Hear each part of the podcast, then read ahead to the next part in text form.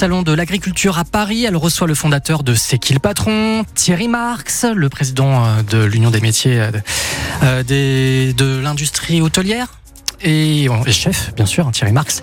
Également d'autres agriculteurs y invités. Donc, émission spéciale Salon de l'agriculture, juste après le journal de Florence sur France Bleu Provence. L'avenir des pompiers volontaires est-il menacé C'est un rapport confidentiel de l'inspection générale de l'administration qui provoque la plus grande inquiétude. L'idée est de se mettre en conformité avec la directive européenne du temps de travail. En clair, les sapeurs volontaires deviendraient des travailleurs comme les autres, avec par exemple des heures de travail limitées. Il y aurait donc moins de pompiers de garde dans les casernes et donc moins de pompiers sur les interventions.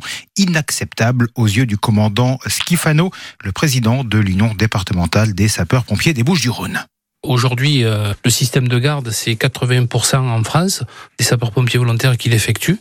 Donc, pour nous remplacer, combien de millions d'euros ça va coûter à la collectivité? Donc, aux gens et aux citoyens de, des Bouches-du-Rhône et de la France entière. Et aujourd'hui, on peut pas, dans les Bouches-du-Rhône, comme dans d'autres départements, euh, mettre de la strength pour faire de l'intervention. On mettrait nos pompiers en danger pour rejoindre le centre de secours. Le délai d'intervention ne serait pas bon du tout. Moi, ce que je comprends pas, c'est qu'il y a un rapport confidentiel, je vais le dire en deux mots, con et financier un peu plus loin, parce que je pense que les gens qui ont fait ce rapport, ben, ils sont pas trop intelligents. Ils ont oublié que eux-mêmes étaient euh, sapeurs-pompiers. Et ensuite, il y a un président, euh, il y a pas si longtemps que ça, le président Macron a annoncé à Marseille que ce système-là mettrait en péril notre engagement. Et aujourd'hui, ce n'est pas le président, mais le Premier ministre Gabriel Attal qui reçoit la Fédération nationale des sapeurs-pompiers pour évoquer ce sujet. Euh, preuve que les pompiers volontaires sont indispensables. Ils sont au total 9800 dans les Bouches du Rhône et le Var, soit quatre fois plus que les pompiers professionnels. Une garde est défrayée 8 euros de l'heure en cas d'intervention, 4 euros de l'heure si le pompier reste en alerte dans la caserne. Les agriculteurs espèrent des annonces concrètes. Une réunion se tient en ce moment autour du ministre de l'économie Bruno Le Maire, et du ministre de l'Agriculture, Marc Fesneau, au sujet de la trésorerie des fermes. Les préfectures doivent recenser les exploitations agricoles les plus en difficulté. Ensuite, l'État se portera garant pour des prêts à hauteur de 2 milliards d'euros à partir du 1er juillet. Des dizaines d'armes saisies par les gendarmes dans la propriété d'Alain Delon dans le Loiret à Douchy. Intervention menée par précaution et sur décision de justice. Des armes de tir et de collection que le comédien avait l'autorisation de posséder. Le problème, euh, c'est qu'un médecin a noté chez Alain Delon un épuisement physique et psychique avec un risque suicidaire. La Provence commence à commémorer les 50 ans de la mort de Marcel Pagnol. Premier événement à Aubagne, premier hommage ce soir, la représentation de Marius au théâtre municipal, la ville natale de l'écrivain et cinéaste, bien sûr, Aubagne. Demain également, toujours à Aubagne, un, un grand feu d'artifice sera tiré au-dessus du stade de Lâtre. Marcel Pagnol reste bien sûr l'un des plus beaux ambassadeurs de la culture provençale à travers le monde. Il restera à jamais dans la mémoire des Provençaux, comme nous lit son petit-fils Nicolas Pagnol. Marcel Pagnol, dans la mémoire des Provençaux, c'est euh, la Provence telle qu'ils l'aiment ou telle qu'ils l'ont aimée. C'est leurs parents, c'est leurs grands-parents, c'est l'enfance, euh, c'est les collines l'amour de sa langue, de son accent. L'œuvre de Marcel Pagnol, c'est l'œuvre d'un terroir. Euh, Marcel a été inspiré par ce terroir, mais il l'a il fait rayonner dans, dans le monde entier en, en créant des personnages universels. Nous sommes tous les mêmes.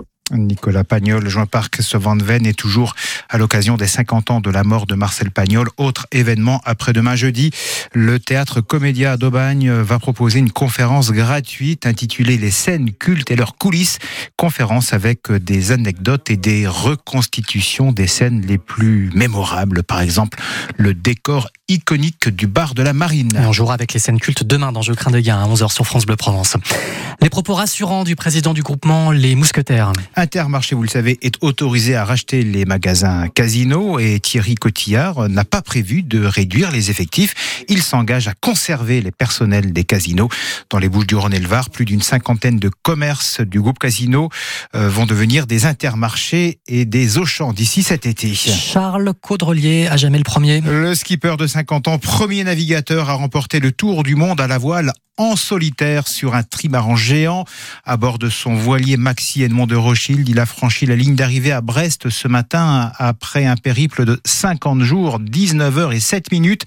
Charles Caudrelier aurait pu aller plus vite, mais il a préféré rester prudent dans les tempêtes. C'est beaucoup plus long que ce qu'on avait imaginé. On était parti avec 45 jours de nourriture, pour vous dire. Ah, j'aurais pu arriver plus tôt en, forçant le destin, mais euh, j'avais pas envie de prendre de risques. Euh, on a eu une météo absolument atroce, mais euh, c'est une course, c'est pas un record. L'important c'est d'arriver premier. Et voilà, le job est fait faire cette course qui était mon rêve finalement ultime de faire un tour du monde en solitaire. Ça m'a jamais souri, c'était jamais au rendez-vous. Et puis là, cette opportunité, ben, je l'ai saisie. Je me suis quand même étonné par euh, l'énergie euh, que j'ai pu mettre parce que j'avais peur d'être fatigué à des moments, d'avoir des coups de mou. Je me suis senti très très solide. J'ai eu quand même beaucoup de galères, euh, j'en ai pas parlé. C'est des heures de bricolage, c'est des moments de doute, mais j'étais toujours soutenu par mon équipe. C'est une histoire d'équipe, quoi. C'est ça qui est génial. C'est ça qui me plaît. Mais il faut de la réussite et elle était là. Mais elle est méritée, je pense. Les premiers mots de Charles Caudrelier chez nos confrères de France 3. Il en remporte donc le premier Arkea Ultimate Challenge. Le deuxième, Thomas Coville, est encore très très loin au milieu de l'Atlantique à près de 2500 km de l'arrivée à Brest. Et le temps chez nous.